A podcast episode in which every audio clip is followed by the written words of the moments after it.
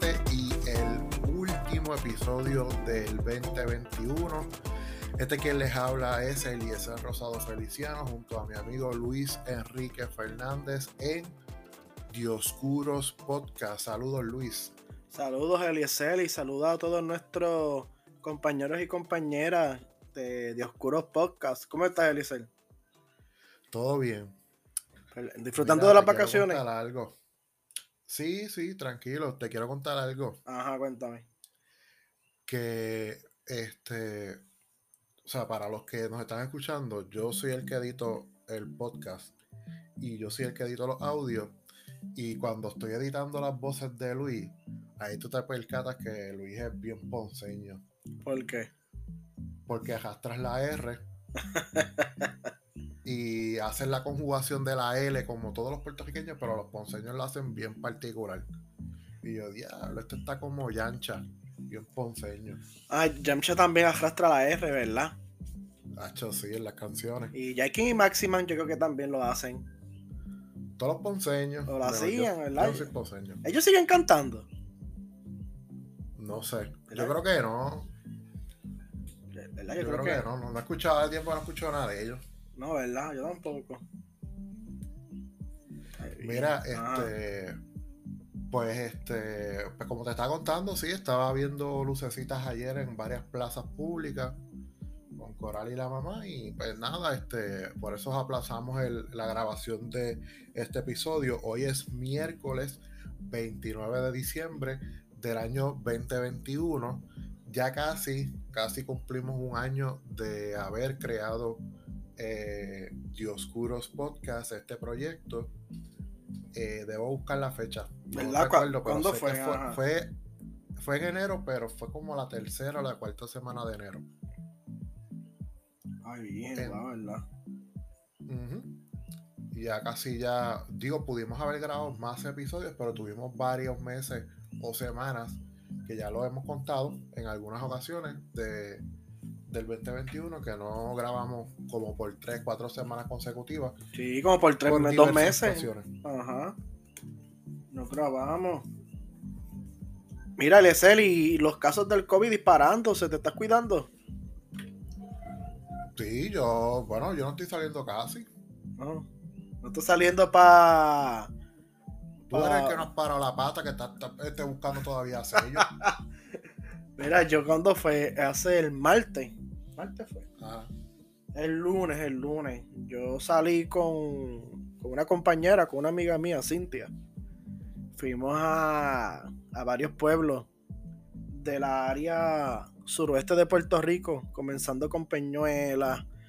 Después fuimos por todo el triángulo de Guayanilla. Después nos tiramos para Yauco, Huánica. Terminamos en Cabo Jojo. Yo salí de, de, mi casa. Bueno, salimos de Ponce, ¿verdad? Ella y yo como a eso de las una de la tarde y venimos a terminar el día casi a las 9, 10 de la noche. fue un road trip que dijimos para esos pueblos nada más y fue heavy. Ah, fuimos también a San Germán, pasamos por San Germán. Fue un road trip de verdad heavy, heavy, heavy. Que, que, a mí que ha sido el mejor road trip que yo he dado. Y mira que yo salgo mucho. Yo estaba por, por Naranjito. Yo estaba hoy. Hoy yo estaba en Naranjito, fui a Bayamón y a San Juan hoy. Pero ¿Y por dónde subiste? Yo subí para ir para Naranjito, yo subí por Salinas. Mm. Cogí Puerto Salinas, cogí Puerto Ay Bonito, Barranquita y llegué a Naranjito. Mm. Para llegar a Naranjito, yo, yo voy por la ruta que es de Calle. De Calle vas a, a, a Sidra de Sidra a Comerío y de Comerío a Naranjito. ¿Y, para qué estás para Naranjito? ¿Para qué? ¿Para los juegos de los changos? No, no, yo no sigo el, voleibol, pero este, esa juta me gusta. La he hecho como tres o cuatro veces ya. Ahí me, eh, de por sí la primera vez que yo vi a la plaza de Naranjito. Yo había pasado antes por Naranjito. Pero yo no, es más, yo no iba a Naranjito hace como unos. De hecho, yo creo que hace como 10 años. Pero a la plaza, plaza, nunca había ido. Este. Y también fui a buscar el sellito del pasaporte, pero no lo encontré. Pero nada, esa es excusa para ir una próxima vez. Pero todo muy bueno. El pro de Naranjito, de verdad que, me gustó. Oye Luis, este te propuse eh, para efectos de este episodio hacer un recuento de algunas noticias o eventos históricos que se pueden dominar históricos en Puerto Rico y en el, y en el mundo durante este 2021, este año muy, muy atípico, un poco más normal que el 2020, pero sigue siendo de, el mismo ranking de, de atípico. Y pues, este, como ahora en Navidades prácticamente, aparte del COVID, que ahora hubo un repunte, casi no, no han trascendido noticias que podamos decir eh, que tenga un análisis así bien profundo, pues, pues vamos a hacer un, recuento. Claro, vamos. Pero me gustaría darte los datos de un día como hoy, los que pude encontrar. Un día como hoy en la historia. Perfecto. Este, tengo dos datos, Luis, y los dos te van a gustar. Ajá. Eh, el primero, bueno, debo hacer la salvedad que los dos datos de un día como hoy en la historia son de fecha de ayer, 28 de diciembre, pero nada, como quiera son válidos. Y es que ayer, 28 eh, de diciembre, se conmemoraron o se celebraron 56 años de la inauguración del Museo de Arte de Ponce. Ah, ahí yo trabajé un tiempo diseñado por el arquitecto Edward Durell Stones y bajo la, el, desarrollo de quien fue el, este, el gobernador de Puerto Rico en aquel momento, Luis A. Ferré. Ese es el primer dato que, que, by the way, está cerrado parcialmente desde, desde enero del 2020. No, parcialmente no, yo entiendo que está cerrado completo completo. Sí. Bueno, yo digo, yo digo de manera parcial porque eh, yo creo que administrativamente están trabajando, ya sea. Ah, bueno, o sea, administrativamente sí, pero de visita, no hay un cierre total, no, no se permite visita ni nada. Es muy triste porque un año completo sin el Museo de Arte de Ponce fue un golpe fuerte, de verdad. Yo me recuerdo cuando vi la noticia, yo dije, wow a ver, que de verdad nos ha dado bien duro todos estos sucesos, terremoto, pandemia. Dios sabe que más viene por ahí, ¿verdad? Pero nos ha dado bien fuerte. Sí, no, hace, no ha abierto el museo. Ya me imagino que Fleming debió haber buscado trabajo en otro lugar. se levantó y, se, y se, fue. también escuché que el, Museo de la Masacre de Ponce lo van a demoler. Porque ah. sí, la estructura no es salvable. Y entonces van a demolerlo, obviamente, todas las piezas y los artefactos de museo lo van a salvaguardar, pero esa, esa bella estructura tan clásica del Ponce de principios del siglo XX, lo van a demoler porque ya no tiene un, rescate arquitectónico. Se pierde una gran estructura en la arquitectura de Ponce. Se va a demoler y entonces pues me imagino que ese museo también va a estar cerrado bueno, cerrado no, no, no, va a estar disponible al público por un año aproximadamente, lo que se hace de nuevo otra estructura. Esperemos que sea una estructura lo más fiel a la estructura original, pero eso, ¿verdad? Hay que ver. Pero lo triste es que se va a perder esa estructura y, vamos a estar sin Museo de la Masacre posiblemente por un buen año o dos años. Yo creo que va a ser mucho por cómo son las cosas en Puerto Rico y las construcciones, veremos a ver. Mira, Luis, este, el otro dato. 28 de diciembre, un día como ayer, se, se le conmemoraba que hace 99 años nacía en Los Ángeles, California, Stanley Martin Lieber, mundialmente conocido como Stan Lee. ¿Cómo qué? Escritor Stan Lee. Ah, Stan Lee. Escritor, editor de cómics y creador de los superhéroes más emblemáticos de la historia de los cómics. Ah. Creador de figuras como Spider-Man, X-Men, Iron Man, Hulk y los Cuatro Fantásticos. Así que hace 99 años nacía ese gran prócer llamado Stan Lee. Importante, ¿verdad? Porque de verdad que Stan Lee ayudó a crecer nuestra imaginación de niños con todo ese entretenimiento de figuras animadas y arte animado, como son los cómics. Pues el este, hablando de, de, dibujos animados y figuras animadas, este, este dato histórico es basado en una película de Disney ¿A ti te gusta Pocahontas? ¿O has visto la película Pocahontas? Sí, la he visto. ¿Verdad? Que bien chévere, muy musical, una película muy musical, pero pero es un pero, pero presenta una un, un, drama bastante interesante de cómo fueron las primeras invasiones coloniales este, inglesas a, a lo que ven de Estados Unidos. Pues un día como hoy, pero en el año 1607, que fue el año en que se fundó Jamestown, Virginia, el primer asentamiento permanente inglés en lo que sería Estados Unidos. Pues aunque la ciudad más antigua de Estados Unidos es San Juan de Puerto Rico, se fundó en el año 1521, eso hay que tenerlo claro. Es San Juan de Puerto Rico que se fundó en el año 1521.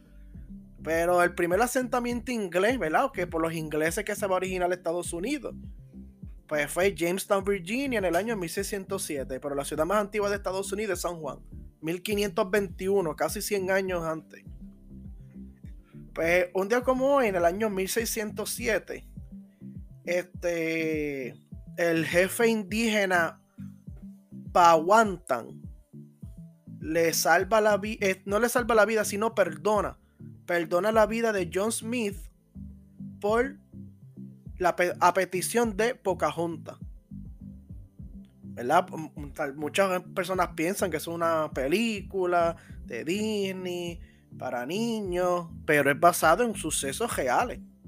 Y eso ocurrió un día como hoy, ese evento histórico, que el jefe de la tribu Powanta, a petición de su hija Pocahontas, perdona la vida de John Smith.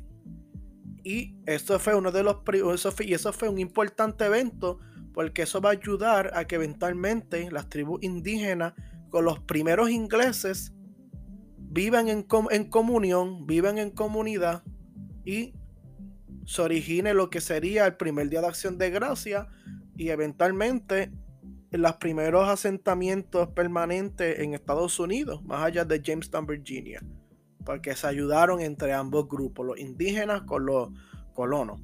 Pero un dato interesante, ¿verdad? En la película Pocahontas se casa con John Smith, pero en la vida real ella se casa con John Rolfe, que era también parte de la tripulación en la cual estaba John Smith y John Rolfe es el que se va a llevar a Pocahontas entonces a Londres para presentarla ante todos los allegados ingleses del viejo mundo. Que eso ahí entonces entra a lo que es la segunda película de Pocahontas, Journey to a New World. No sé si llega a ver la segunda película de Pocahontas. No, no esa yo creo que no la vi. no es tan famosa como la primera, claro está, ni, ni, tampoco es tan clásica como la primera. Pero presenta cómo es ese encuentro, ese impacto de Pocahontas cuando llega a Londres. Porque contra, de vivir en los bosques de Estados Unidos, donde es un lugar tan verde, tan bello, precioso, que viva el estado 51 tan brutal. Esos bosques de Estados Unidos para irse para Londres con toda esa contaminación, todo ese revolú de personas, virus, enfermedades, este, sin condiciones de salubrista. Eh, eso fue un cambio del cielo a la tierra, de verdad. Un cambio del cielo a la tierra. Pues ese es mi dato histórico de hoy. Pues ahí tienen la sección de un día como hoy en la historia, claro está. Y pues vamos a vamos a, mencionar algunos de los datos o eventos que sucedieron durante este 2021 de manera nacional y de manera internacional. Eh, ¿Quién comienza? ¿Quieres comenzar tú dando un evento, Luis? Pues vamos a comenzar. Yo, yo comienzo. Este. El primero que nada, este, en Puerto Rico, el 2 de enero del 2021, toma posesión el gobernador Pedro Pierluisi. Ya, lo tú empiezas con ese dato. Pero para que eso es un dato histórico. Eso no. Pero eso es un dato histórico. Pues es que eso es lo primero que ocurre que te ibas a poner. No, es que yo te di. Bueno, por lo menos los de Puerto Rico no los tengo en orden, pero. Pero. ¿Cómo que pues? no, no lo tienes en orden. No. Eh, pero eso es importante porque si no empezamos de atrás para adelante, que, no, que yo me acuerdo para lo que pasó en noviembre que lo que pasó en, en, febrero. No, pero, pero el primer evento, el gobernador Pedro Pierluisi juramenta como gobernador del Estado Libre Asociado de Puerto Rico. Luego de ganar. No puedes pichar porque es como si no tuviéramos, porque no tenemos, es como está ausente, ¿me entiendes? Hay, mucha gente diciendo eso, que está ausente, pero ¿no viste la entrevista hoy en Jugando a Pelotadura? No, no lo vi. Del gobernador. Estuvo una. Estuvo toda la hora. El, jugando a pelota dura, ¿verdad? Para los que no. Para los para los pocas escucha que no son de Puerto Rico. Jugando a pelota dura es un programa de análisis social, político y económico y hasta salubrista. Que se da en, los canales locales de Puerto Rico de 7 a 8 de la noche. Con, con su moderador Ferdinand Pérez. Pues hoy. El programa Jugando a Pelota Dura fue moderado por Marie Fleming, y fue en vivo desde la fortaleza, una hora completa con el gobernador de Puerto Rico. Si tienen la oportunidad de luego ir y verlo por YouTube en la página de Honda Pelotadura, pues lo ven. Pero fue, fue interesante. Pues ese es el primer dato histórico, no sé, Eliezer, eso, eso, eso es histórico, un gobernador. Si hubiese ganado Juan Dalmau, yo hubiese dicho lo mismo también. Pues, fue, juramento el gobernador XXX hubiese dicho también. Verá, yo tengo aquí varios, varios eventos en que Puerto Rico, pues, fueron de manera colectiva, trascendieron, no están en orden. Estoy tratando de buscar aquí uno de los que fue primero que otros. O, también puedes mencionarlo por mes, ¿verdad? No tiene que ser un día específico por mes. No, es que no los tengo por mes, los tengo por tema. Pero. Ah, pues dilo, dilo, este, dilo. Más o menos lo trazamos. de los primeros que tengo aquí fue el lamentable asesinato de Keishla Rodríguez por parte del ah, boxeador Felipe Verdejo. Eso fue en mayo. Que, ¿Eso fue en mayo? En mayo, muy triste el suceso, sí. Este, el boxeador puertorriqueño Felipe Verdejo fue imputado en el secuestro que desembocó en asesinato de la joven Keishla Rodríguez, la muerte de un niño no nacido la, porque Keishla estaba embarazada, y el uso de un arma de fuego durante la comisión del delito violento.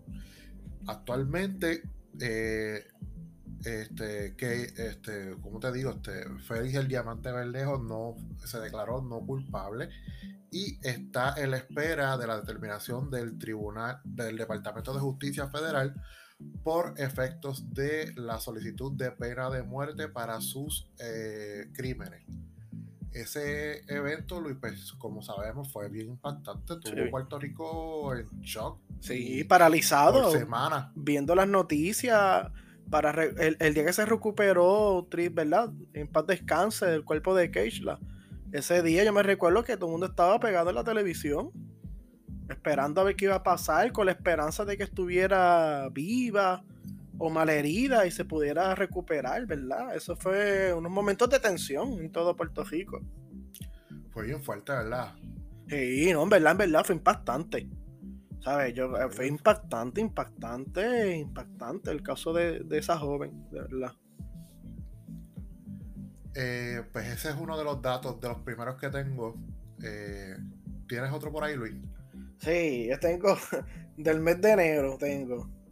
Este, el presidente Joseph Biden juramenta para el puesto en su oficina, ¿verdad? Valga la redundancia, para los presidentes de Estados Unidos.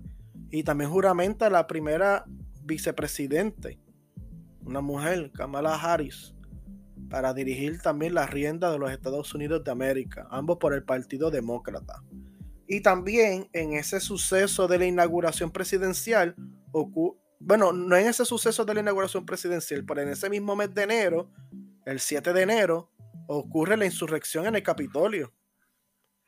Que las personas que favorecían la candidatura, la candidatura de Trump, tratando de detener el, el conteo de votos electorales que se, que se estaba llevando a cabo en el Senado de Estados Unidos, este, se amotinaron y tomaron por un tiempo control del Capitolio, tratando de buscar al vicepresidente de aquel entonces, Michael Pence, para detener el conteo de votos. Un suceso que sin duda alguna nosotros lo vemos hoy en día como algo que pasó, pero es un suceso impactante que va a quedar en la historia de Estados Unidos por siempre.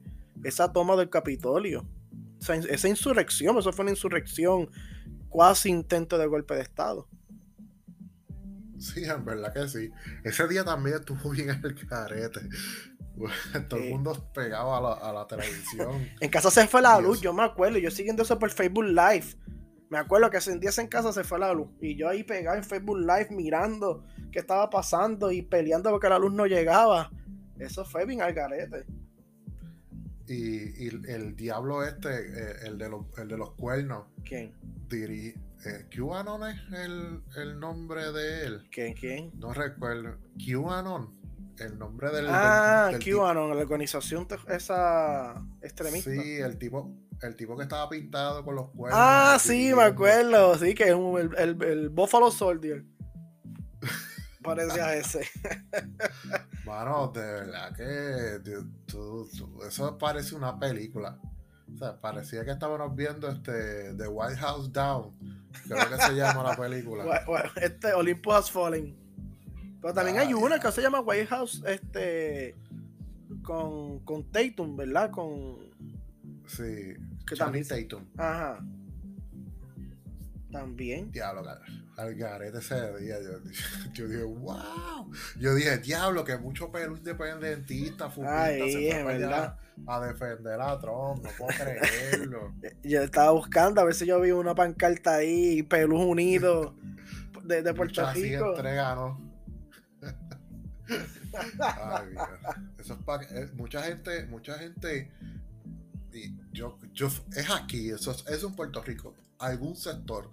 Sé que tuvo que haber pasado pensado de que, wow, esto es bien fuerte, porque tienen una percepción de que Estados Unidos es perfecto. Y pues este, eso les dio, o sea, les abrió los ojos de cierta manera, para que vean que ¿sabes? todo, en todo, todos eh, los países tienen sus virtudes y sus defectos. Este, así que, mira, yo tenía ese dato, ese evento del asalto al Capitolio en eventos internacionales. Pero ¿para qué internacionales? Si eso es noticia nacional, Estados Unidos. Eso es como decir lo que pasó en Cabo Jojo o algo así. Sí, este, como en web, algo así. Claro, eso es el mismo país. Nada, pero lo que pasa es que cuando, cuando hice un research en noticias internacionales es la primera que sale. Pero nada, pues si tú la quieres poner nacional, pues está bien, te complazco en este último episodio, no hay problema, Luis. Tranquilo, poco a poco. para ti. Para mí, toda la noticia de Estados Unidos es nacional, porque es el mismo país. ¿Qué aquí? Pues, para mí, ¿verdad? Para mí. A veces cuando el nuevo día pone noticia internacional y yo, ajá, vamos a ver qué pasó allá en, en Egipto, en Pakistán. Y una noticia internacional, Orlando, Florida. Y yo, ¿pero qué es eso? Si Orlando, Florida es más puertorriqueño que, que Culebra, que está lleno de americanos. Y, te metes este a los comen a criticar a. Eh, claro, rápido. Llevando hasta cartas al editorial y todo, es que no las leen. es, más, mando columnas, vea, publíquenme esta columna. Y no las publican. Me gusta hago eso, pero, pero es que es verdad. Yo me pongo a pensar. a noticia internacional y ya, ajá, voy a leer a ver lo que pasó en Kazajistán, allá, en Asia Central. Porque esto es una noticia internacional. Y cuando veo Orlando, Florida, y yo, pero qué internacional, si Orlando, Florida tiene más puertorriqueños por milla cuadrada que yo creo que Culebra, que hay más americanos por milla cuadrada casi ya.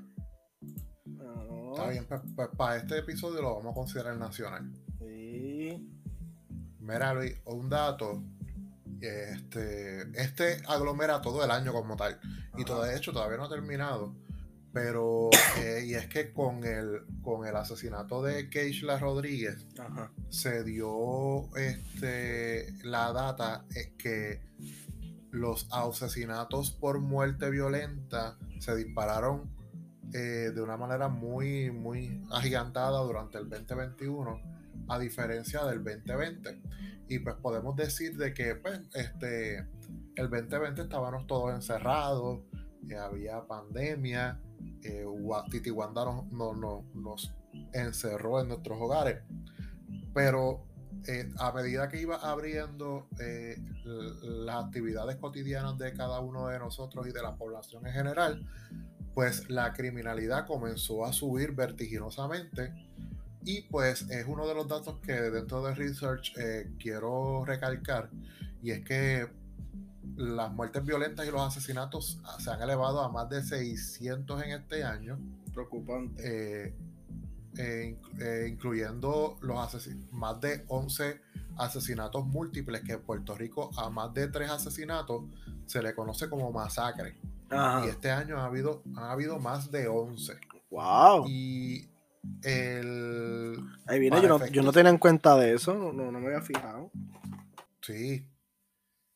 Y ya, ya, para, ya para la cifra de 600 asesinatos que se llegó en algún momento del año, ya el número 600 superaba el número por 80 de muertes violentas en el 2020, según los datos de la policía hasta mediados de diciembre. Así que eso es un dato bastante alarmante porque la, el, abrirnos y, y, oye, entre paréntesis, no quiere decir que tenemos que estar encerrados todo el tiempo, ¿verdad? Pero al, al, al ir poco a poco hacia la normalidad, pues ha aumentado la tasa de asesinatos. Mira, pues aquí yo tengo un, otro evento internacional. Este es un evento internacional. Tengo dos, por ejemplo, en febrero Estados Unidos se unió de nuevo a los acuerdos de París del cambio climático. Ah, el, Paris, el Paris Climate Agreement, pues se unió de nuevo ¿verdad? De luego que la administración Trump había pedido excluir a Estados Unidos de, los, de esos acuerdos de cambio climático, de, perdón, de ese acuerdo de París para luchar contra el cambio climático. Y también en marzo, no sé si tú te acuerdas, un barco, un barco contenedor se queda atorado en el canal de Suez en Egipto. ¿Tú te acuerdas de ese evento? Ah, sí, sí. Y eso fue un problema porque ese, ese canal de Suez es uno de los lugares más importantes del mundo de movimiento marítimo, comercial y económico. Y cuando ese barco, el Evergreen, que así se llamaba ese barco, se quedó atorado en el canal de Suez, hubo, ocurrió una, una escasez mundial, especialmente en Europa y en África, de productos y artículos y hasta de alimentos y también a, consecuencia de ocurrió una alza en precio de muchos productos y artículos debido a ese, ese lamentable suceso. Y en Estados Unidos también se sufrieron los estragos y en Puerto Rico, claro, ¿verdad? Como parte del mundo, también va a sufrir eso, esos estragos que ocurrió en el Canal Suez. A eso súmale los aumentos que han venido subiendo por parte de la pandemia. Claro, la inflación. todos los artículos, sobre todo en la carne que se ve eh, bien marcadamente, así que parte de, de, lo que estamos viviendo. Oye, este... No es por eso que tú dices, ahora uno, uno va al supermercado y uno compra dos o tres cositas y ya casi 40 dólares. Está, está, fuerte, está, está sólido, está sólido la cosa, está fuerte.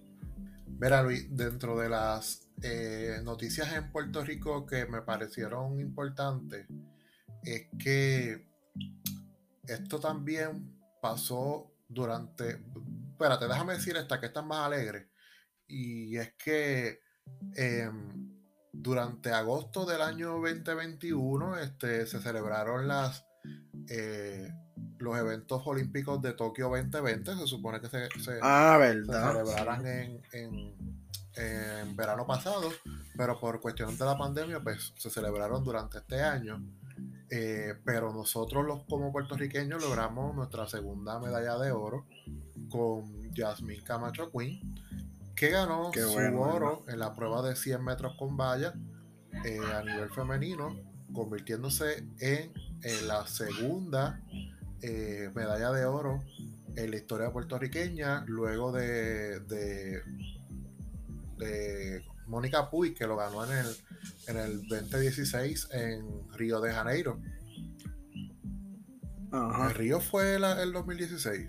Ah, no, fue en el 2016. Fue en Río, yo creo. ¿Fue en Río? Sí. Voy a buscarlo a ver. Yo creo que fue en Río, no estoy seguro. Te vaya, no te vayas, lo busco. Pues la gesta fue celebrada por todos los puertorriqueños y la velocista fue recibida con una magna caravana que recorrió algunas de las principales avenidas de San Juan. Sí, fue en Río de Janeiro, sí. Río de Janeiro. Hasta llegar a Trujillo Alto, municipio colindante a la capital, donde se crió la madre de Jasmine Camacho Quinn. Ese es uno de los eventos, yo creo que fue de los más eh, alegres que pudimos celebrar como pueblo durante este año. Sí, eso fue muy. Eso fue de los pocos, como tú dices, eventos que unió a, Puerto Rico para celebrar ese, suceso. Yo me recuerdo, estaba viendo esa carrera, como toda la familia puertorriqueña. Estuvieron ese día frente a la televisión viendo esa carrera. Y, pero ella desde que despegó, se sabía que iba a ganar. E iba con una fortaleza y con una, y con una adrenalina de verdad que desde que se, desde que esa, es más, yo creo que delante de la cajera, ya ella es como que soltaba esa energía de que iba a ganar, de que iba a ser la que iba a ganar. Y tan pronto despegó, arrancó, ella ahí tomó la delantera y nunca, nunca más volteó la cabeza para atrás. Oye Luis, déjame decir este rapidito. Y, es que pasó un poquito antes. Eh, eh, el primero de junio del 2021 y es que la Autoridad de Energía Eléctrica pasó por un proceso de, privatización en cuanto a la distribución de energía. Ah, verdad. Y se creó, el, me acuerdo. Se, creó el consorcio, el consorcio de Luma Energy para pues para administrar los fondos federales que están llegando a Puerto Rico para la creación y distribución de un nuevo sistema eléctrico, según ¿verdad? Los, que, los expertos.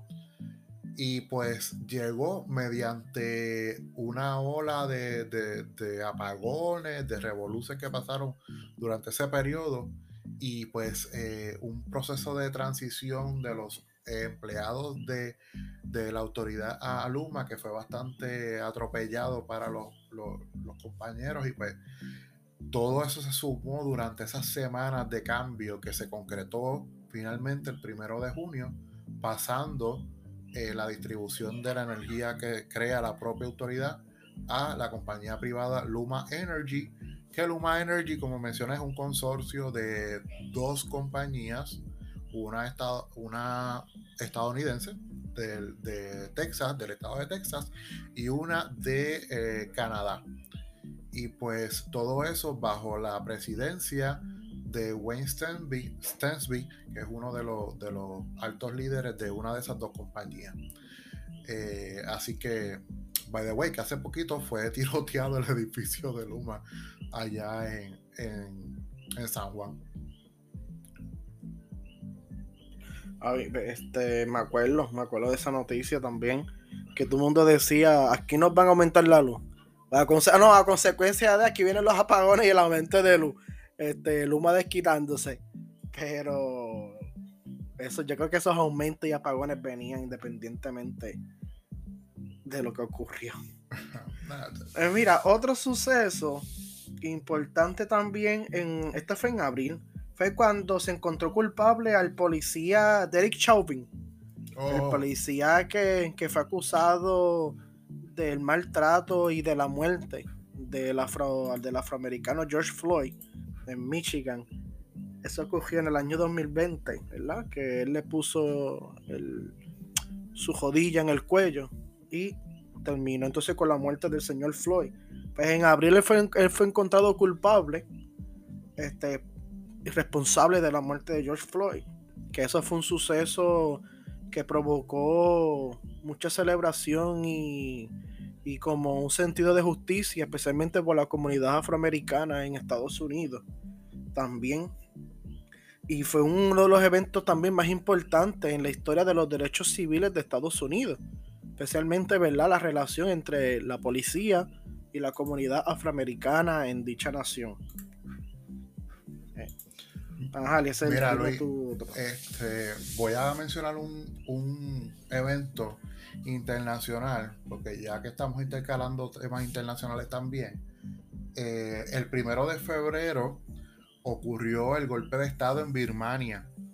Eh, ¿En dónde? En Birmania. En febrero. En febrero, el primero de febrero, ah, los militares llevaron a cabo un golpe de Estado en contra del gobierno de la que fue la ex líder eh, Aung San Suu Kyi, espero haberlo dicho correctamente, y su partido llamado Liga Nacional para la Democracia tras unas elecciones que la revalidaban en su poder y pues eh, el golpe de Estado eh, puso como presidente a Win Mint y tras ese suceso han habido más de 1.300 muertos y miles de personas arrestadas por el golpe de Estado y ha creado una grave crisis en el país de Birmania. Para los que no conocen Birmania, es un país cerca de la India.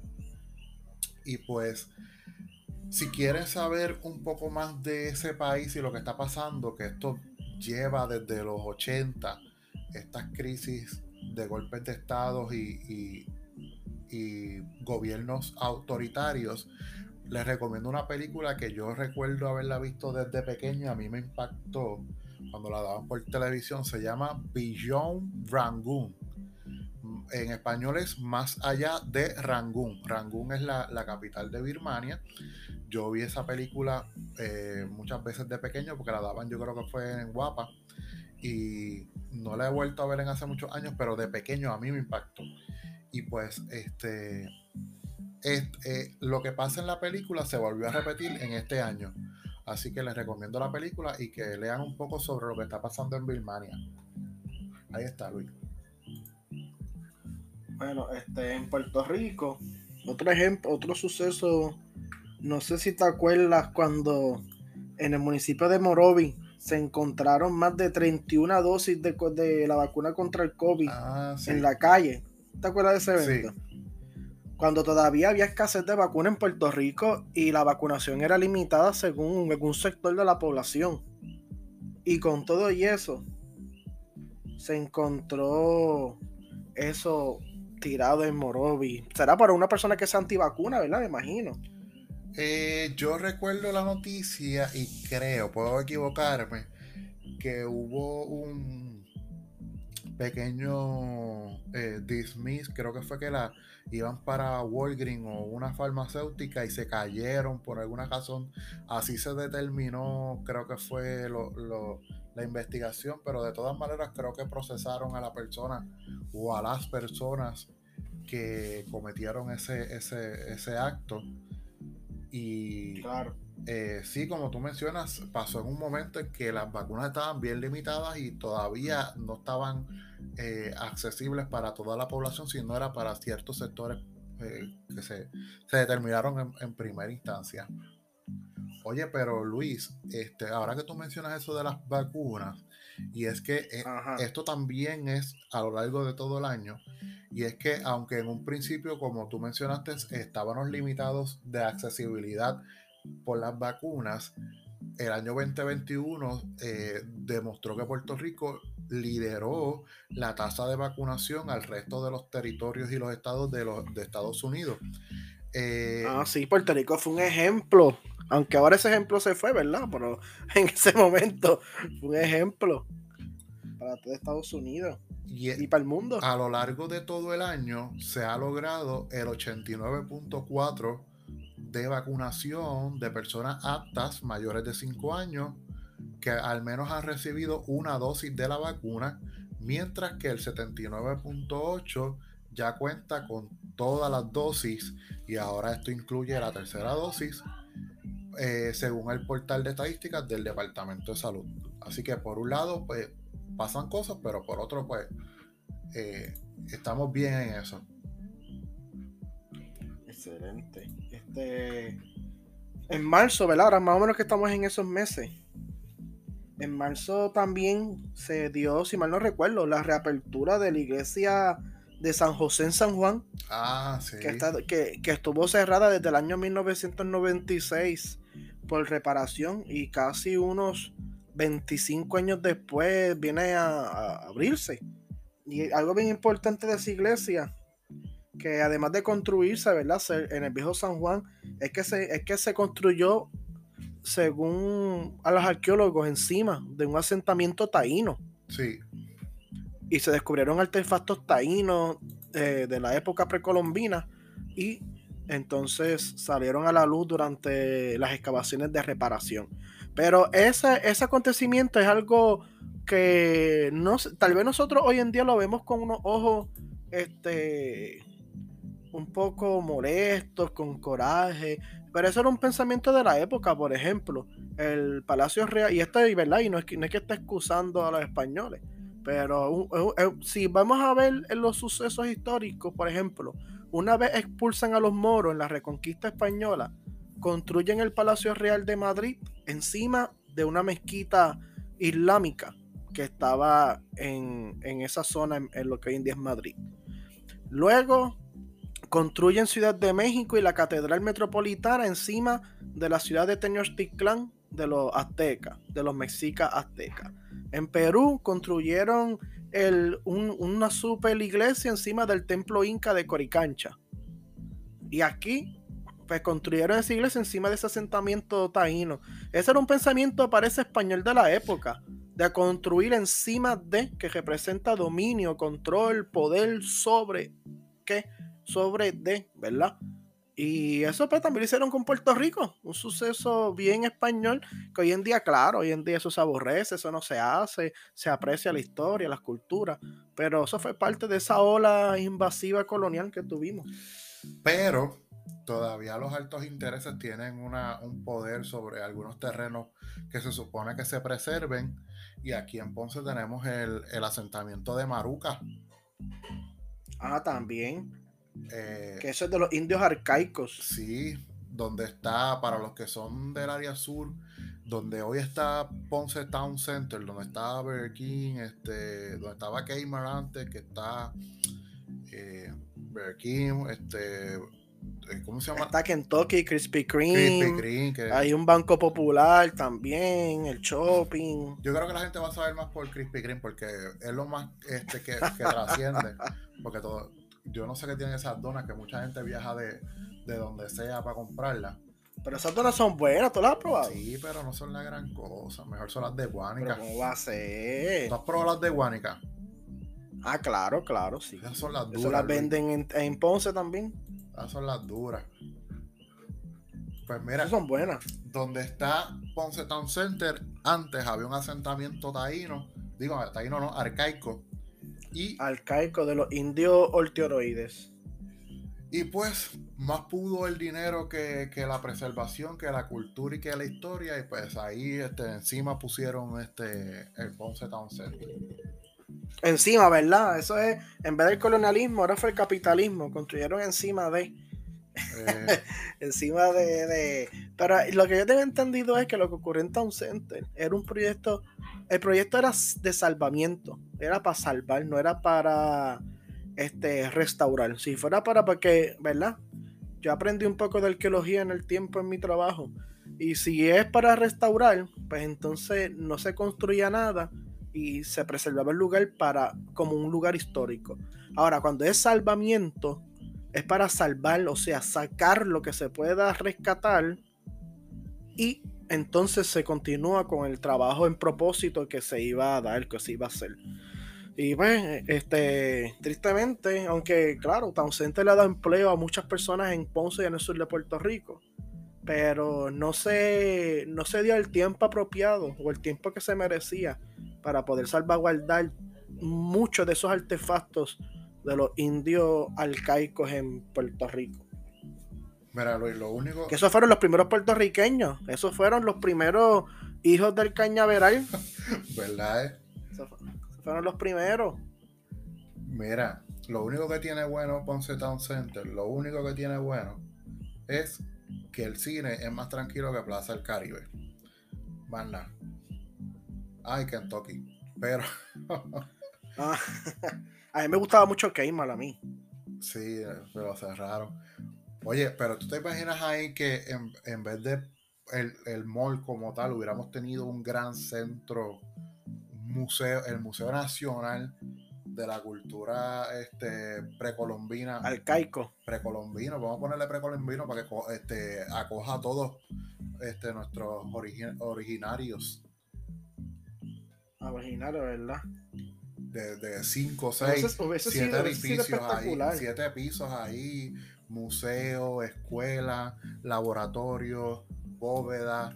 Con, eh, con todo y eso, Puerto Rico es el, ¿verdad? Yo me atrevo a decirle, es el mejor lugar en el Caribe con, con preservación histórica precolombina. mejor que en Haití, que en Cuba, en República Dominicana en algunos sitios, pero con como Caguana, No se compara casi nada de lo que hay. Este, y en el Caribe, en Puerto Rico, es el más que tiene cuidado de las culturas indígenas. Pero se ha perdido mucho. Mira, eh, pudimos haber tenido más. Sí, definitivo. Mira, hablando de cultura que nos representa, este, hablando de, de, personas clave, íconos de nuestra cultura, el 2021, y esto es más reciente, pero hay que mencionarlo porque es parte de, eh, la, de las noticias que más trascendieron, es que el 2021 fue el año de muchos arrestos de, de alcaldes de personas que salieron de este, salieron por corrupción incluso de la condena de la distinguida doctora Julia Kelleher que fue condenada por fraude en el Departamento de Educación y fue condenada a seis meses de prisión bajo arresto domiciliario y el pago de una multa de 21 mil dólares y servicio comunitario, así como el arresto del alcalde Félix Elcano Delgado y el alcalde de Guaynabo, Ángel Pérez. Mira, representando, este, representando. Mira, por eso, eso está fuerte, de esos arrestos. Y, fue un golpe, eso, lo hablamos en unos podcasts atrás, eso fue un golpe duro independientemente del partido que usted milite o, no milite en ningún partido, porque a mí no me gusta decir a político, porque todos, todos somos seres políticos. Pero independientemente si usted milita o no milita en un partido, eso fue un golpe duro a lo que es la democracia, porque no se tomó en cuenta el pueblo. Cuando el jefe no se tomó en cuenta es que esas personas que cometieron esos actos, no pensando en las personas que los eligió a ellos. Este y la confianza que el pueblo y, la, confianza tan fina que tiene el pueblo con con el gobierno pues se corrompe más, se corrompe más con estos sucesos que son muy, muy lamentables. Y esperemos, ¿verdad?, que ningún otro político de ningún partido este, caiga en estas gajas de la corrupción, ¿verdad? Por eso también depende mucho en la manera en que actúen. En que actúen cuando están en el poder. Mira, este Eliezer, en junio, ¿tú te recuerdas cuando el condominio Surfside en Florida colapsó. Ah, que murieron 98 residentes. Sí, sí. Eso, eso fue un suceso bien, bien fuerte. al principio se pensaba que si había sido una explosión o terrorismo o qué ocurrió. Y en Florida ocurren muchos eventos que se llaman los sinkholes, que son agujeros de la tierra, que de momento se abre la tierra y se traga todo. Eso ocurre mucho en Florida. Pero ese evento que ocurrió en, en el edificio, este, en el condominio del Surfside, Florida. Murieron 98 residentes, un evento muy importante y fue un suceso que, que, que provocó conversación y repensar cómo está la infraestructura de condominios en Puerto Rico, especialmente en la zona de San Juan, que tantas personas viven en edificios, en condominios, condominios que se hicieron mucho en los 60 y los 70 y, ¿verdad? Preocupación si estaban aptos para seguir habilitándose, si pasaban inspección hoy en día, exigir que, que chequearan las infraestructuras. Y eso fue un mes casi de, conversación con expertos ingenieros y arquitectos de, cómo está el nivel de, fortaleza de los condominios en Puerto Rico. También, especialmente esos condominios que se hicieron en los años 60 y 70.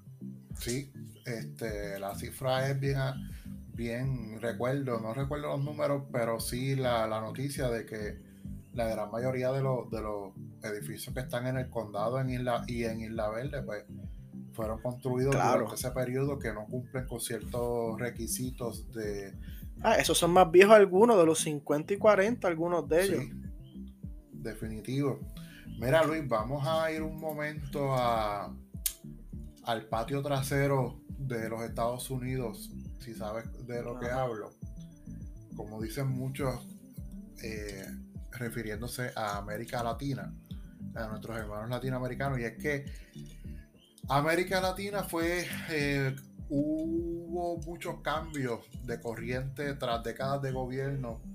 Y, por ejemplo, hubo eh, elecciones en muchos países de Latinoamérica, eh, por ejemplo, el triunfo de Pedro Castillo en Perú, Luis Arce en Bolivia, Guillermo Lazo en Ecuador, y también Daniel Ortega en, eh, en Nicaragua. Nicaragua. A su vez, la victoria de Xiomara Castro en Honduras, quien se convierte en la primera mujer en ejercer como presidenta en ese país, y Gabriel Boric en Chile, quien con 35 años se convierte en el jefe de Estado más joven del continente.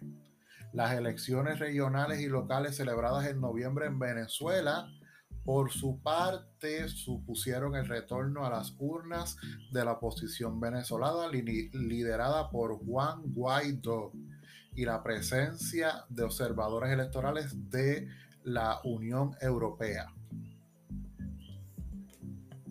En, América Latina ocurrieron muchos sucesos políticos este, de envergadura yo tengo. También, como tú dices. Yo tengo un libro, Luis, que lo compré a finales del año pasado. Todavía no lo he terminado de leer. Se llama El continente olvidado. Y habla mucho de. América Latina. Sí. Habla de estos vaivenes políticos. Eh, eh, ¿Verdad? Que está, y lo hemos, yo creo que lo he mencionado en pasados episodios de que eh, América Latina ha tenido procesos de definiciones y redefiniciones en cuanto a lo que es la derecha y la izquierda de algunos jefes de Estado que ha propiciado que este, haya mucho desequilibrio social, económico y político en América Latina durante eh, estos años. Se supone que, o no se supone, eh, muchos expertos y analistas políticos previeron que la tendencia hacia la izquierda se iba a inclinar mucho más desde el año 2000 en adelante con la llegada de Evo Morales, eh, este, Hugo Chávez, iba a decir César Chávez como el boxeador, ay bendito, eh, eh, Hugo Chávez. O César Chávez como el, el, que marchaba en México, en Estados Unidos. También. Este, pues se ah, y, los Kirchner en, Argentina se pensaba que pues la, variante izquierda, variante, como si fuera una como si, fuera un, virus. Este, la tendencia izquierdista pues iba a predominar. No obstante, con la llegada de, de, de Bolsonaro y otros tantos este, líderes como en Colombia también pasó, pues sigue esa, ese sub y baja de, de, ese péndulo, eh, haciendo mucho más eh, indefinible lo que es la derecha y la izquierda este, latinoamericana, que pasó mucho también en, durante el siglo XX.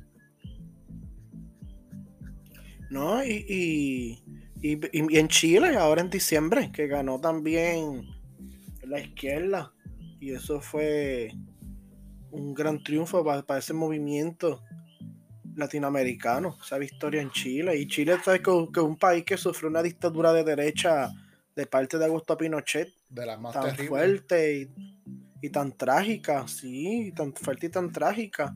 por casi unos 40 años, entre 40 y 50 años de esa dictadura, donde el pueblo sufrió mucho, especialmente las clases trabajadoras y las clases de, de casos de recursos sociales también.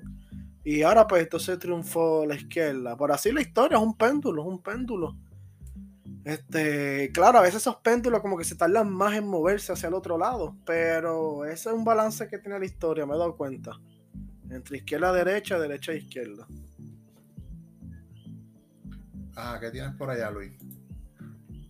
Pues mira, en otro suceso importante fue la caída de, de Afganistán. Oh, sí que, se llevó a cabo especialmente en agosto, cuando Estados Unidos decide retirar las tropas, eh, eh, con, una estrategia de retirada que fue cuestionada por muchos analistas políticos y militares. En la administración del presidente Biden decide retirar las tropas, comenzar un proceso para retirar las tropas de Afganistán que, que pensaba, se planificaba que terminara en septiembre, conmemorando, o mejor dicho, recordando los 20 años del ataque de las Torres Gemelas en Nueva York en ese septiembre del 2001. Pero el evento de la evacuación fue completamente un desastre que provocó un gran, unas grandes luchas en las afueras de Kabul, que es la capital de Afganistán, entre el talibán y las fuerzas afganas que, del gobierno institucional, constitucional, que estaba también apoyado por Estados Unidos, el gobierno constitucional que estaba apoyado por Estados Unidos tuvo que dejar el poder, dejar el gobierno, evacuó para otro país de Asia Central y eventualmente el talibán contra todo desafío derrotó tanto las fuerzas del gobierno afgano como las fuerzas de apoyo militar de Estados Unidos y el talibán terminó quedándose de nuevo con el país de Afganistán. Es un suceso que la mala coordinación y planificación de parte de la administración Biden fue la orden del día. Mira Luis, este, un suceso que está un poco relacionado con lo que pasó en Afganistán, que de hecho lo tenía aquí en mis datos también, y es que hubo una crisis en Bielorrusia y es que se ah, también este país se convirtió en el centro de una crisis migratoria, especialmente con su frontera con Polonia, donde se han eh, aglomerado miles de migrantes, principalmente de Irak y de Afganistán, en un intento ilegal por llegar a Bielorrusia por toda esta situación de la llegada al poder de los talibanes. La situación de la que la comunidad internacional culpa al gobierno eh, del líder de Bielorrusia, Alexander Lukashenko, ha llevado a la Unión Europea a imponer un paquete de sanciones contra Bielorrusia que insiste en negar las acusaciones vertidas desde Bruselas. Y esto pasó también cuando llegó este no llegó al poder, pero se proliferó lo que fue este grupo eh, ISIS. El grupo ISIS que es una derivación de, de, Al Qaeda, convirtió a esos países del Medio Oriente en un flujo de salida hacia Francia, Italia y otros países europeos para no ser víctimas de estos grupos terroristas. Este, otro suceso importante en este año, y, y, fue un suceso de mucha alegría para, para el mundo entero, fue cuando en octubre la Organización Mundial de la Salud auspició por primera vez la primera vacuna contra la malaria. Una enfermedad tan grave que ataca un virus tan grave que ataca a millones y millones de personas en el mundo y es la causante de mil, de cientos de miles de muertes, especialmente en el continente africano, pues por fin, después de tantos años, porque mira que la malaria se ha hablado por muchos años, pues por fin la malaria este, tiene una vacuna para ser combatida y así entonces mejorar nuestra calidad de vida aquí nosotros como, como seres humanos. Y entonces, al fin en octubre, cuando la Organización Mundial de la Salud, en medio de toda esta pandemia, continuó entonces trabajando para poder conseguir ese triunfo de la vacuna para luchar contra la malaria. Este, la malaria es ¿verdad? Esa enfermedad mayormente eh, se pasa de humano a humano por los mosquitos y hace que las personas sufran una fiebre fuerte, unos dolores de cuerpo fuertes. ¿Y qué ocurre? En muchos países donde la tasa de nutrición es baja y las personas no están bien alimentadas, cuando les dan estos dolores, estos dolores de cuerpo y estas fiebres fuertes, mueren porque no tienen las vitaminas apropiadas, ni, ni las calorías necesarias, ni, ni las grasas necesarias para poder tener un cuerpo fuerte y hábil y combatir con sus anticuerpos estas enfermedades. Entonces cuando vienen y un mosquito le pica, pues colapsan, se desploman, mueren. Pero ahora con esta vacuna, pues entonces estamos viviendo en un mundo un poco mejor. Hablando de, enfermedades y, y variantes, Luis, el 2021 trajo consigo variantes de el COVID-19 como la, como la Delta, que fue una variante mucho más fuerte en cuestión de impacto a la anatomía del ser humano, y la última que hemos tenido, que es la de Omicron, que es la que nos ha mantenido ahora en tensión durante las últimas semanas de diciembre y la que ha provocado que estemos este, más encerrados de lo que se supone. Tristemente. Ahí está. Eso es lo que me molesta a mí. Mira, un, un suceso, ya está en el mundo del deporte, un suceso importante fue la victoria tanto de los Milwaukee Bucks en baloncesto en la NBA, que no ganaban hace muchos años y la victoria de los Bravos de Atlanta en las grandes ligas, que le ganaron a los Astros de Houston en seis juegos. La primera victoria de los Bravos de Atlanta desde el año 1995. Y por qué fue importante esta victoria, pues también por los sucesos políticos que ocurrieron entre medios, cuando se firmó una ley, este, una ley que de hecho nosotros la discutimos aquí, Eliezer, nosotros discutimos la ley electoral de Georgia, ¿recuerda? Pues una de las repercusiones de la ley electoral de Georgia, que eso lo, grabamos y lo analizamos en nuestra primera temporada, este, una de esas, una de las repercusiones de esa ley electoral de Georgia fue que las grandes ligas, por motivación, según la prensa, de LeBron James y Stacey Abrams, Stacey Abrams fue pasada candidata a la gobernación por el Partido Demócrata en Georgia, pero pues ellos, eh, muchos grupos de lucha social y artistas y atletas alegaban que esa ley, como le expliqué en, el post, en esos podcasts anteriores, discriminaba contra los grupos minoritarios.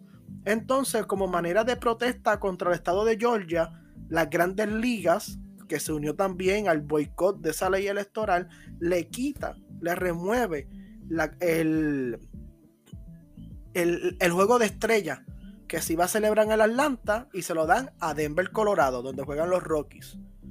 ¿Y qué ocurre? Eso pues dejó con un mal gusto a la franquicia de Atlanta y los fanáticos de los Bravos de Atlanta. ¿Y qué ocurrió? Lo menos esperado. Los ah, Bravos de Atlanta ganaron la Serie Mundial.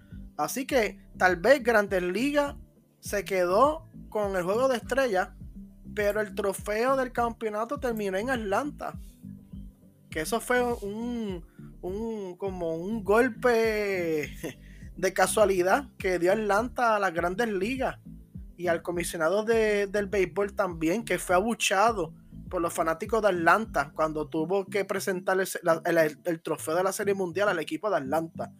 Como la vida da vuelta, ¿verdad? Como, como la vida gira. Eh, ¿Verdad que este mundo uno tiene que ir siempre con la bendición de de, de agua y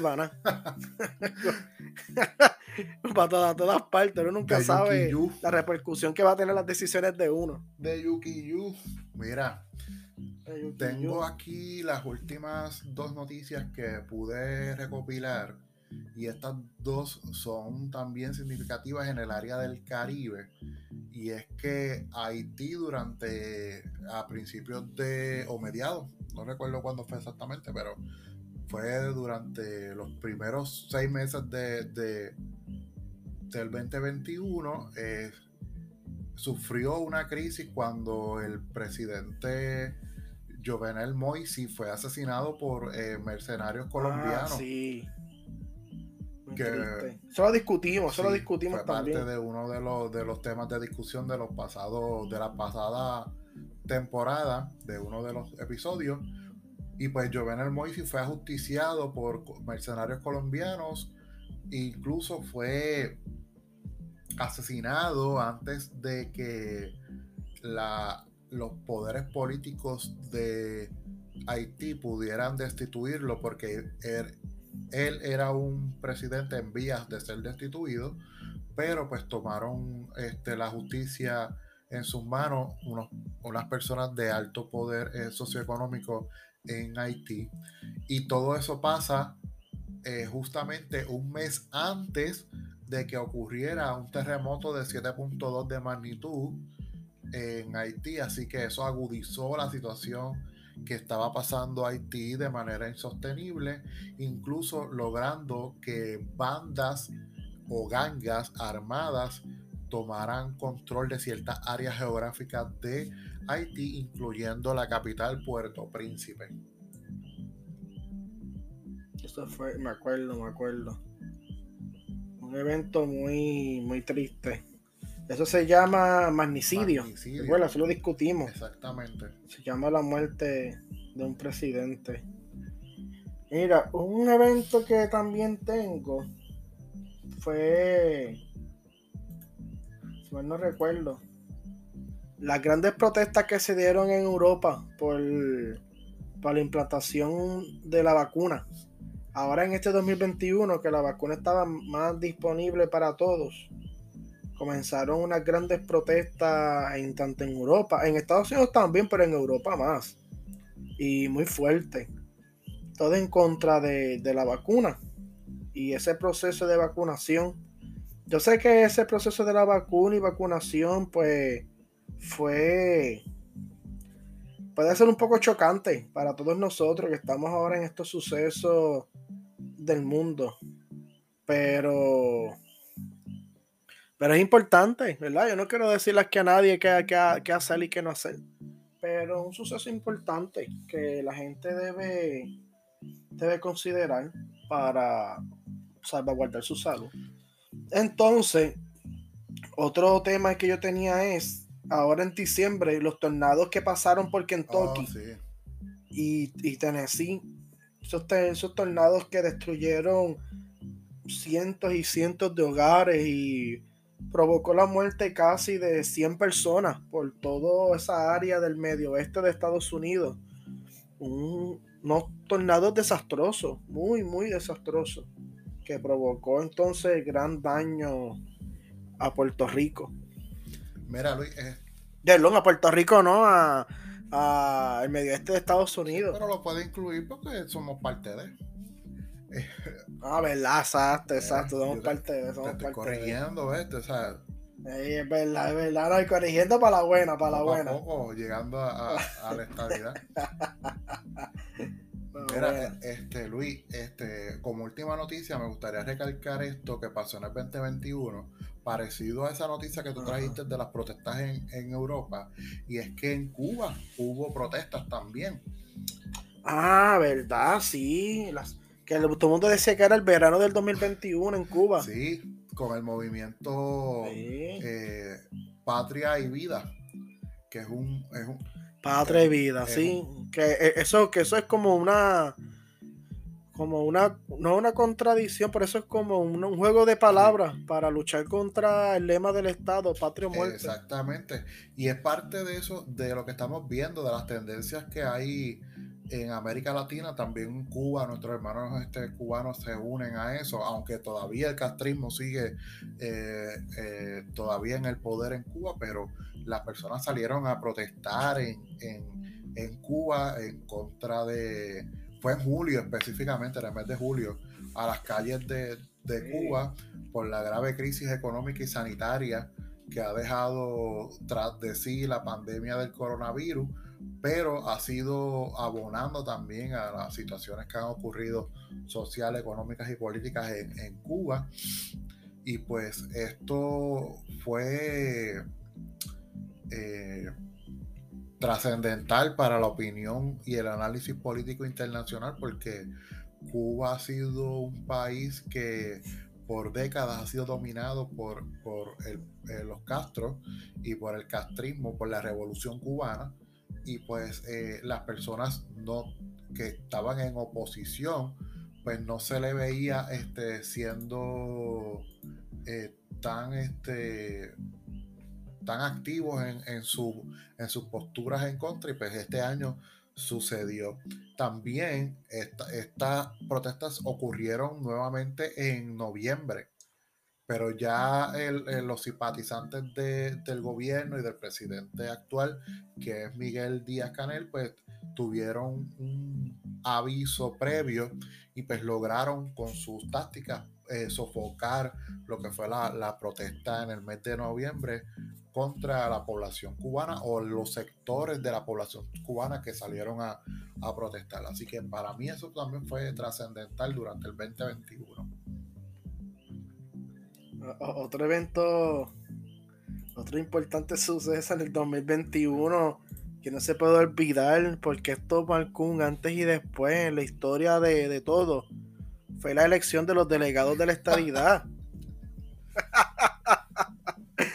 La elección de los delegados de la estadidad que ganó Ricardo Rosselló, Elizabeth Torres, este, Roberto Alefran Fortuño, María Mayita Meléndez y unos cuantos más, Zoraida Busó, Melinda Romero, que son los primeros delegados de la estadidad, primeros congres, los proto, protocongresistas, se puede decir así, los protocongresistas de, o los precongresistas de Puerto Rico a Washington DC. Mira, hoy, hoy Ricardo Rosselló estaba presentando un video, perdón, presentando unos números y unos análisis, porque hoy creo que se cumplen ya pronto el, término para presentar su, su situación de estado. Semana. En cómo van, ajá, en cómo van los trabajos y todo eso. Y Ricardo Rosselló tuvo una entrevista hoy en Guapa Radio a eso de las 2 de la tarde, una entrevista que casi duró una hora completa. Y también hoy por Facebook Live, está en su página de Facebook, presentaba la situación de Estado, de cómo van los sucesos y los trabajos en Washington, D.C. De los otros delegados yo no escucho nada, yo no escucho nada de Elizabeth Torres hace siglos. Yo no escucho nada de más ningún otro delegado hace siglos. La única persona que yo escucho ahí es Ricardo Rosello la única persona, el que está, el que, el que está trabajando de gratis, porque no está cobrando, no está aceptando el sueldo. Y es el más que trabaja, el más que se escucha, el más que, el más que uno escucha hablar, trabajar. Mira qué ironía, ¿verdad? De verdad que parece que fue un voto bastante, bastante, parece, bien invertido por los estadistas que fueron a votar ese día allí. Mira, este, hablando de eso, yo leí el informe de Zoraida Buxo, porque ella también lo, este, ella lo, ya lo sometió. Y Zoraida Buxo, eh, déjame ver dónde está el, el informe, porque yo lo leí y anyway, no lo encuentro. La cosa es que ella lo entregó ya como un par de días antes que, que todo el mundo y yo la sigo a ella en, Twitter y ella sí traba, por lo, bueno, o sea, lo que proyecta es que está todo el tiempo reunida, este, todo el tiempo este, en reuniones, eh, ha logrado hablar con un montón de congresistas y en resumen, ella da la cantidad de personas con quien se ha reunido, que son más de 100 personas. Yo, casi no la veo, ella casi no se escucha, Bueno, este, sí, pues por las redes, pero si tú no me dices eso, a mí esa señora sí, sí. no está ni trabajando. Lo que pasa es que ella, por lo menos lo que yo he visto, es que ha estado aparte de todo el mundo. Aquí hay tres... tres... ¿Por, qué? Por el COVID. Por el COVID. que ha sido así desde el principio. Mira, aquí hay como tres facciones dentro de, los, de los delegados eso. Primero, ¿cómo va a ser? Elizabeth Torres por su cuenta aparte al garete. Está. Ella no hace nada, ella no ha hecho nada, más quejarse en la radio y más está nada. el grupito que se formó, el de Ricardo, el de Lefran, el de Mayita y el de Mel. No, pero mira, no, no, pero ese grupo, es que ese grupito es, más Melinda, Lefran y Mayita. Porque Ricardo así no, no está con ellos. Sí, es, es que, como te digo, es que cuando deciden reunirse, los únicos cuatro que se reúnen son ellos cuatro: Ricardo, Lefran, Mayita y Melinda. Pero en verdad yo veo que eso es como que un grupito entre ellos tres, entre Lefran, Melinda y, Mayita. Ricardo Rosillo yo también lo veo como que por la libre haciendo lo que él quiera. Esa es mi percepción. Por eso, pero, eh, pero de alguna manera hay como un, norte entre ellos, de alguna manera. Y por otro lado, está Zoraida Buxó por su parte, que espero que Zoraida Buxó por lo menos lo que ya proyecta y pone es que está en todo momento reunida y lo pone. Estoy en esta en, tal reunión ahora mismo con tal persona, papá, papá, así bien cronológicamente.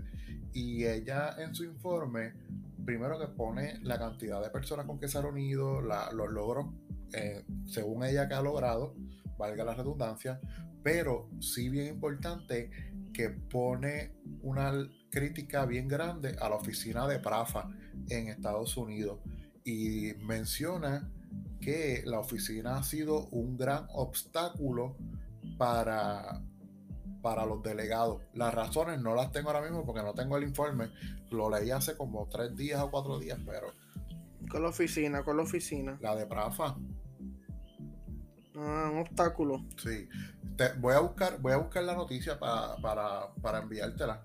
Sí, para compartirlo, búscalo, sí. Ah, para estoy hablando así, este, de la nada, porque yo lo leí hace como cuatro días, pero, pero nada. Mira, pues otro suceso importante, Luis, el, este, el que ha sido el que ha sido eje de mucha controversia. Este, ah, dos, dos sucesos importantes, Luis. Y tienen que ver con la misma persona. Bad Bunny, ¿Qué, cuál? lucha en WrestleMania Ay, no, no me de Bad Bunny, que él provocó que yo esté aquí encejado. Realiza el, el, evento multitudinario más grande musicalmente hablando. Más grande de, la historia. Ah. Ay, no, Eliezer, pero no hables de ese señor. Que ese señor que, ha portado a Puerto Rico, ah, dime. Hizo un video con, con, con los Simpsons los otros días también. Y también Springfield debe tener COVID también. Me imagino. ¿Dónde está el Homero ahí encejado? Tú, tú le, no, no, tú, le, tienes eh, a Bonnie porque tú eres de los de Anuel. no, pero es que ese señor. Este. Es que él no fue responsable. Sí, la gente dice. Mucha gente dice que eso, eso debe ser la gente. Pero mira, eso no es la gente. Bad Bunny tiene una responsabilidad social porque él es un líder artístico. Hay que reconocerlo, es un líder artístico. Y él tiene una responsabilidad social como desde su puesto de liderazgo. Y si él sabía que estos casos de COVID estaban así, no convocaba ese concierto o con menos personas. La cosa es que Puerto Rico completo, con pérdidas económicas enormes, y él debe estar en un avión todavía allá arriba sin saber lo que está pasando. Eso es lo que yo me, no me explico, ¿verdad? Mira, Luis, ¿tienes momentos pop? Sí, tengo uno. Tengo la película de Long, Long, no, este, Don't Look Up. Matrix. Que esa película, todo el mundo está, hablando de esa película. Este, háblame de esa película Está buena la película. ¿Dónde está? ¿En Netflix? En Netflix, estrenó el 25 de diciembre es una película eh, de sátira, es una película de, humor, pero es humor negro. Y pues es una crítica a las redes sociales, a la religión, a la política, es una crítica a nosotros como sociedad, cómo tomamos ciertos asuntos y los, los tomamos de manera superficial. Eh, prácticamente la película es de que un estudiante candidata a doctorado y un profesor que estaban en un, observatorio se dieron cuenta de un movimiento de un cometa. Este cometa, ellos analizando matemática y físicamente las características del cometa, se dan cuenta que mide entre 5 y 10 kilómetros según la película. Y pues, dado a los análisis que ellos hicieron, se dirigía hacia la órbita de la Tierra y tendría un impacto en seis meses. ¿Qué pasa? Que pues, ellos trataron de decirle a todo el mundo, tuvieron reuniones con la presidenta de los Estados Unidos, con científicos, con la prensa, y pues todo eso provocó que pues, la gente no le hiciera caso. Eh, eh, se ve todo cómo manipulaban las noticias y todo eso. Eh, y pues la gente empezó a preocuparse por el, por el dichoso cometa cuando lo vieron por sus ojos un par de semanas antes de que llegara a la Tierra. Entonces, pues, ah, la película ahí hace un giro en que la gente hace un movimiento para que la gente no mirara hacia arriba, porque decían que era una conspiración, que era un revolú, y, hay muchas analogías eh, relacionadas a la vacunación, al COVID, a todo esto, a la meteorología, a la, a la astronomía, o sea, hay muchas cosas que tú le puedes sacar. Y a lo último, pues... Yo pensaba que era de política porque todo el mundo decía, si te sientes aludido, mucha gente escribiendo así, porque eres parte del problema y aludido de que es No, pero vela. De que, que esta película. Eh, mi momento pop eran dos recomendaciones. Don't Look Up, que la vi en los pasados días, está súper buena, de verdad, te vas a reír. Es un poquito bizarra, pero puede, puede. ¿Bizarra? ¿Qué es eso? Eh, pues que puede ser un poco Mira que aquí no somos expertos de crítica de películas, tenés que hablar de la joya bichuela. Para alguna gente, que eso de Para alguna gente puede ser este, irrespetuosa, o puede ser insensible, o puede ser este, no apta para ciertas edades, qué sé yo. Para cardíaco, para cardíaco. Pero está buena. Después de eso, después que ves la película, tienes que ver el documental que también es sátira y es súper bueno. Y es Dead to 2021. 2021. Entonces, es una sátira creada por Netflix que alude a esto que hicimos en este episodio, una cronología de eventos, eh, por, lo menos en Estados Unidos, de eventos y pues lo toman de manera, ¿verdad? Como si fuera Saturday Night Live, que toman todo a relajo, pues así mismo. Pero está bueno, está bueno. Así que ese es mi momento pop. Pues mi momento pop es para que es para recomendar la serie de Book of ah, Boba Fett, ¿verdad? que comenzó. Empezó, no sé si fue ayer o hoy, no lo he visto, lo voy a ver ahora, cuando termine aquí voy a empezar a ver este de Book Fett. lo mismo. El primer, el primer episodio. Este, si no es que no me duermo antes, pero voy a ver el primer episodio ahora. Boba fue uno de los personajes más clásicos de Star Wars, especialmente desde que hizo su debut en The Empire Strikes Back, esa película del 1980. Como este, casa recompensa que iba a buscar a Han Solo y a Chewbacca. Eh, y se ha desarrollado mucho su personaje, al punto de que ahora tiene hasta su propia serie no es mi personaje de, devoción. Yo, Boba Fett, nunca le he visto la gran cosa, ¿verdad? Y que me perdonen los, los, fanáticos puros de Star Wars, los puritanos de Star Wars. A mí siempre me ha gustado más Jango Fett, la figura de Jango Fett. Será porque yo crecí con las precuelas. Y para mí las películas de. Y para mí las películas de Star Wars son intocables. Esas películas nadie las puede criticar.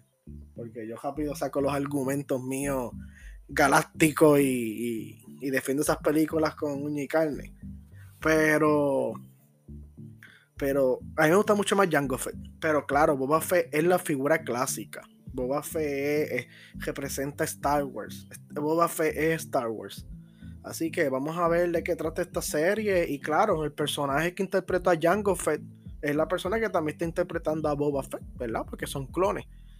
En la película, en vida real, ¿verdad? es la misma persona. Y así que esto es, un, esto es una nueva, un nuevo, un nuevo capítulo, una nueva, una nueva etapa en el mundo de Star Wars. Y sería bueno darle la oportunidad para que nos siga sorprendiendo esa saga como lo ha hecho hasta, nuestros días. Pues ahí tenemos el momento pop, tanto del compañero y amigo Luis y de este servidor. Y con esto llegamos al episodio número 27, el último del 2021 de Dioscuros Podcast. Vamos a decir rápidamente las redes y dónde nos pueden encontrar. Eh, vamos a aquí rapidito, siempre me tardo en buscar esto, oye, no aprendo. Ajá, las plataformas de Dioscuros Podcast donde nos pueden escuchar. Estamos en Anchor, iTunes, Apple Podcast, Spotify, Pocket Cast, Anchor, eh, Anchor, ya lo dije, Google Podcast, Radio Public, Breaker, Tuning, Angami y Listen Note. También pueden buscarnos en Facebook bajo Dioscuros Podcast en el search. Ponen Dioscuros Podcast y nos encuentran y también pueden escribirnos a dioscurospodcast.gmail.com Luis, ¿cuáles son tus redes? Me pueden conseguir a mí en Instagram, Luis Fernández 4J76 y en Facebook por Luis Enrique Fernández. A mí me pueden encontrar en eh, Eliezer Rosado 1, Eliezer Rosado 1, arroba, mira, yo iba a decir arroba chisme. Ay Dios, arroba, eh, ay Dios, Luis, estoy bien confundido. No vaya a decir Hotmail, no vaya a decir Hotmail también. No, la cuenta de MySpace, me, me, encuentran por MySpace. Ay, estoy, estoy mal hoy. Eliezer Rosado 1, Eliezer Rosado 1 en Instagram y Twitter. Hasta ahí. Con esto llegamos al final del episodio 27. No va a ser hasta la próxima. Hasta la próxima, Luis. Hasta el 2022, Eliezer, y nuestro podcast escucha. espero que tengan un feliz año nuevo, próspero año nuevo, lleno de felicidad, nuevas conquistas, menos temores